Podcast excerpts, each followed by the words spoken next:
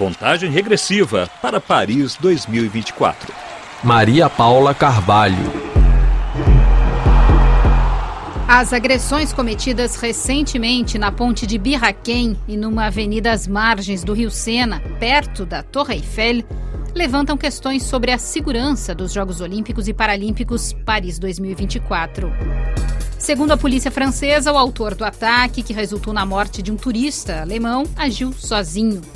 O franco-iraniano de 26 anos, que havia jurado lealdade à organização terrorista Estado Islâmico, expôs o que pode ser considerada uma fragilidade diante do desafio de receber tantos visitantes. A preocupação é maior para a abertura com participação de centenas de milhares de pessoas na primeira cerimônia da história dos Jogos Olímpicos ao ar livre.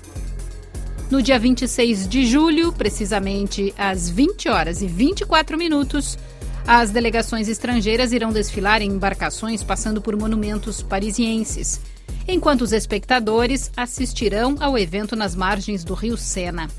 Os chefes de Estado e de governo convidados ficarão em tribunas instaladas na Praça do Trocadeiro, na margem oposta à Torre Eiffel.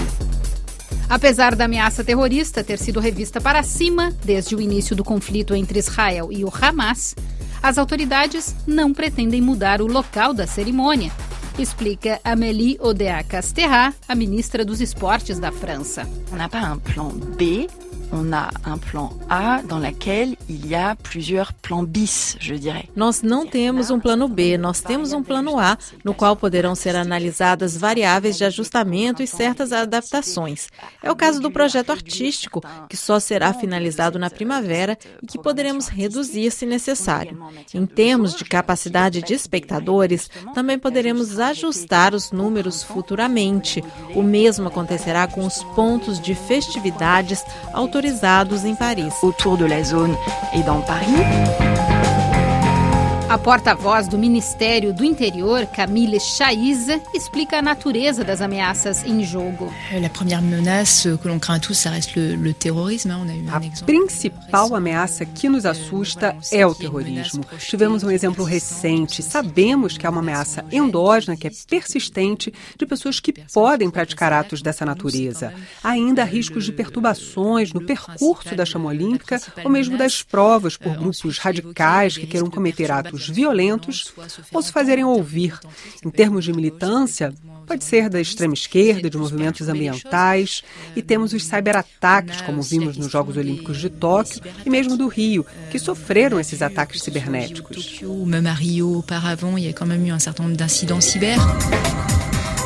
O secretário de Segurança Pública de Paris já definiu o plano de proteção policial das áreas ao redor dos locais de competição dos Jogos Olímpicos e Paralímpicos.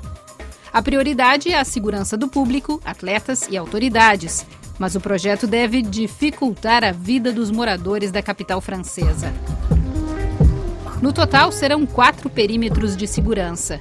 O primeiro assegura a proteção de áreas onde só pessoas com credenciamento, atletas, jornalistas, empregados da organização poderão acessar. O segundo é o perímetro de alta segurança, onde estarão autoridades como chefes de Estado e de governo. Dois outros perímetros regulam a circulação e foram separados por duas cores. A área vermelha são os espaços ao redor dos locais de competição que estarão fechados ao tráfego de veículos. A área azul é um perímetro estabelecido em torno da área vermelha, em que apenas veículos de pessoas que vivem ou trabalham nesses locais vão poder circular. Para quem precisar trafegar por esses espaços, uma autorização em formato de código QR Code será exigida. O documento será gerado por meio de uma plataforma na internet que está sendo desenvolvida. Outros seis pontos que terão restrição de circulação ficam na periferia da capital francesa.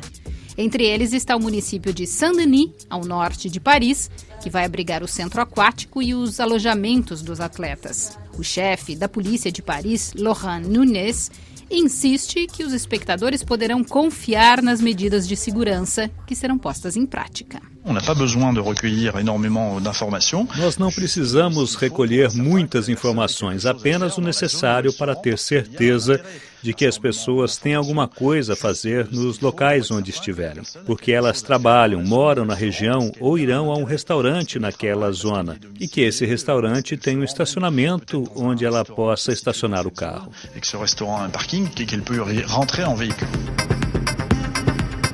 Enquanto o Ministério Francês do Interior pretende mobilizar cerca de 35 mil membros das forças de ordem para garantir que tudo corra bem durante as provas, o setor de segurança privada pode entrar em campo para atender a demanda de pessoal. Mas o setor enfrenta dificuldades para atrair novos profissionais, como explica Pierre Brajot, presidente da Federação Francesa de Segurança Privada. Estamos nos preparando há bastante tempo. Temos uma questão de mão de obra, até sabermos se todos os efetivos previstos poderão estar a postos.